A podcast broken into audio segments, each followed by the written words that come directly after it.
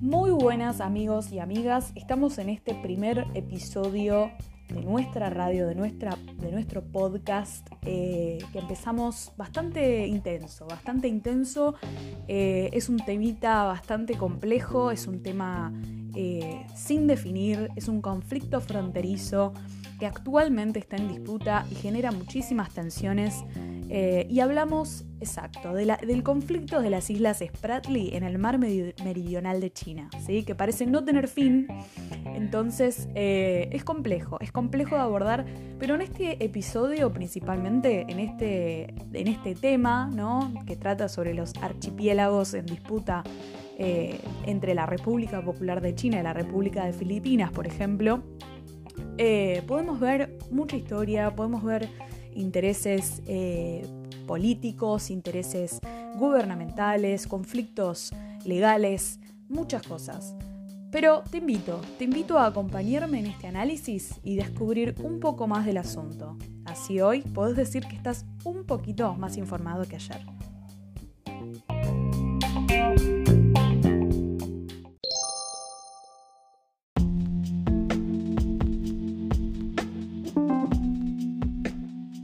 Tanto la República Popular de China como la República Socialista de Vietnam, la República de Filipinas, la Federación de Malasia y el Estado de Brunei reclaman partes del mar meridional de China, donde se encuentran principalmente las Islas Spratly, un archipiélago que consiste en un grupo de aproximadamente 100 arrecifes e islotes rodeados de yacimientos de gas natural y petróleo.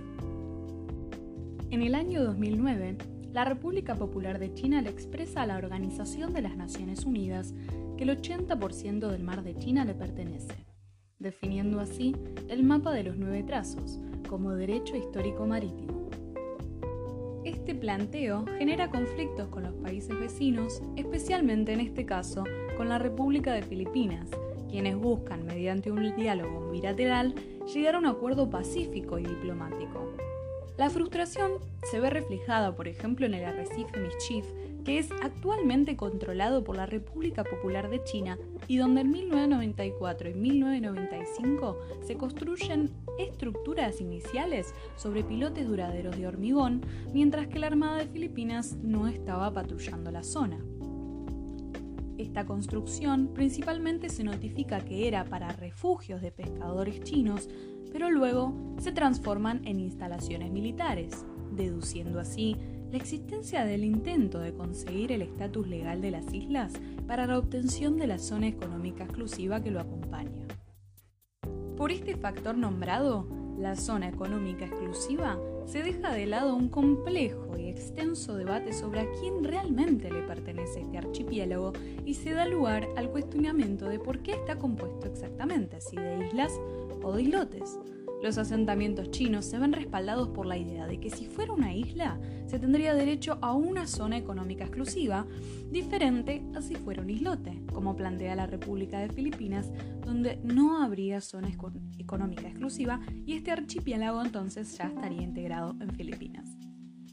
Entendemos, gracias a estas justificaciones internas como sustento para los reclamos, que se trata no solo de una base histórica o de cercanía a la hora de argumentar en estas disputas dominio marítimo, sino que también cambia la percepción sobre la definición del territorio en sí. Este conflicto fue tan complejo de definir y resolver que en su momento la República de Filipinas recurre al Tribunal Permanente de Arbitraje, cuya finalidad consiste en la resolución de controversias internacionales mediante una jurisdicción arbitral.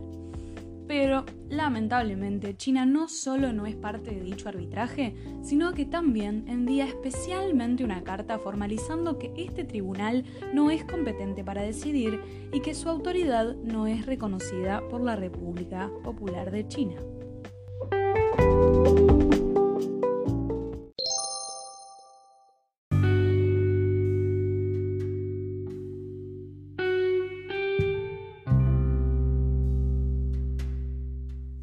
Lo que reguarda al estado actual de este conflicto marítimo, mientras múltiples gobiernos alrededor del mundo siguen batallando contra el drama sanitario del COVID-19, la República Popular de China informa sus avances.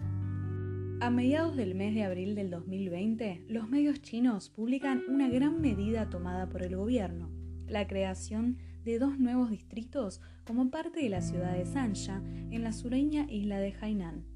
Y no se trata solo de una simple acción administrativa, sino más bien de nuevas zonas que se ubican en las conflictivas y estratégicas aguas del mar de China Meridional. También, a principios de ese mes de abril, se produjo el hundimiento de un pesquero vietnamita cerca de las disputadas Islas Paracelso tras un incidente con una patrullera de la Guardia Costera China. La República Socialista de Vietnam acusó a las fuerzas chinas de hundir el bote, mientras Pekín aseguró que éste había chocado con la patrullera y que estaba llevando a cabo actividades ilegales. Esto conlleva a que Estados Unidos instara a la República Popular de China a centrarse en ayudar en la pandemia y dejar de aprovechar vulnerabilidad de otros estados para expandir sus reclamos en el mar de China Meridional. Con respecto a la actual relación entre la República Popular de China y la República de Filipinas, encontramos que el 22 de marzo del 2021 Filipinas se queja sobre, según ellos, una presencia amenazante de embarcaciones chinas en aguas del mar de China Meridional y que exige que se retiren de la zona. Este hecho fue informado por funcionarios filipinos, quienes aseguraban que unos 220 barcos fueron vistos anclados en el arrecife Huitzun, también conocido como arrecife Julián Felipe, el 7 de marzo del 2021. Esto no ocurría desde el año 2019 y señalaron en un comunicado que ambas partes acordaban bajar tensiones y manejar el asunto diplomáticamente. Para que esto se concrete, debe producirse la retirada de todos los barcos de la zona económica exclusiva de Filipinas, una acción que aún no se ha realizado.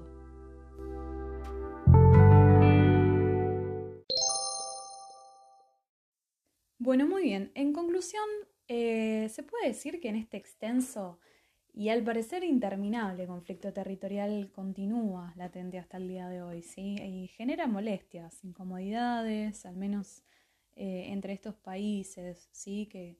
la verdad que se ven muy afectados porque ninguno de los dos parece aflojar, digamos. Eh, principalmente la República Popular de China, que mantiene una postura severa, decisiva, ¿sí? sobre la soberanía de todas las islas eh, que según ellos son descubiertas por antiguos marineros y pescadores que navegaban en la zona. Eh, por ende, hasta el día de hoy, aunque la República de Filipinas apele a la legalidad y la protección de los tratados internacionales, China continúa haciendo uso libre del espacio porque está totalmente convencida de que navega sobre sus propias aguas. Así que podemos preguntarnos, si en un futuro cercano se podrá ver la resolución de este conflicto que parece estar latente desde hace ya muchos años y pareciera que ninguna de las partes puede ceder. En este caso podemos ver que lo que son los tratados internacionales eh, se mantienen vigentes y, son rotundos eh, en la legalidad de las cosas. Por ende, Filipinas creo que toma una acción pacífica, lo cual es bastante respetable y admirable, eh, pero de China no sé si se podría decir lo mismo, ya que eh, esta ley internacional marítima, todos los tratados internacionales marítimos que existen hoy en día, se crean justamente para poder encontrar paz entre los países y, no tener que instar a la violencia para poder resolver algo, eh, lo cual está Está de más decir que no es humanamente correcto eh, y no queremos volver a los tiempos pasados donde la violencia era una manera de controlar eh, y resolver las cosas. Así que aplaudimos a Filipinas por instar siempre, como ellos dicen, eh, una manera diplomática y pacífica. y bueno, invitamos a que China en algún momento pueda entender que no se trata solo de encontrar el territorio, eh, porque de alguna manera también recobrando un poco y, pensando un poco desde la mirada china, que, tampoco, digamos, podemos descartar porque de alguna manera entendemos que China tiene miles de años de historia, y, puede ser que todas esas eh, aguas hayan sido en algún momento navegadas eh, por antiguas dinastías, em, pero no justifica que al día de hoy, 2021, eh, se pueda usar las aguas o utilizar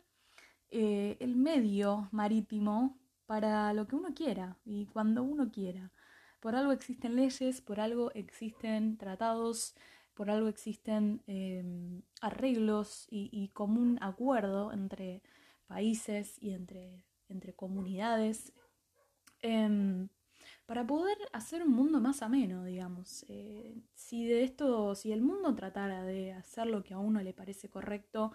eh, sin importar las otras partes y las otras opiniones y visiones de las cosas,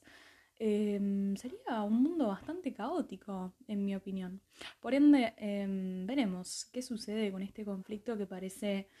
em, ser bastante delicado también, porque por lo que tengo entendido y lo que hemos investigado, por parte de Filipinas, los, los marineros y los, los, pesqueros eh, afirman eh, ser testigos de la violencia de los buques chinos y, y esto es, es, peligroso, es un tema conflictivo y también triste de alguna manera. Em, esperemos que, que todo pueda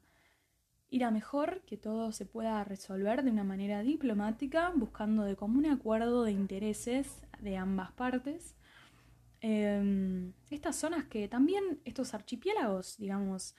eh, antes de que se dieran cuenta ¿no? de la importancia militar y, em, que, tienen ¿no? Eh, en el medio de, ese mar meridional de China, que por si acaso también tiene muchos nombres dependiendo eh, el país ¿no? que, que, lo diga, em, tiene muchos nombres, digamos, es, una posición militar, estratégica, ¿no? No hay que dejar de lado también los intereses eh, de estos yacimientos de gas, de petróleo, que parecieran ser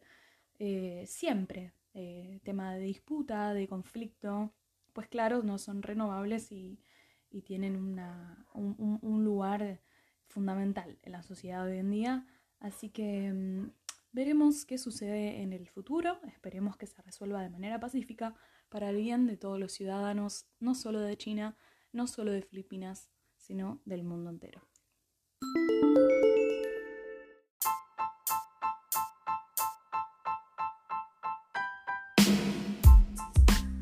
Bueno, muy bien, te quiero agradecer por haberte quedado hasta el final de este podcast,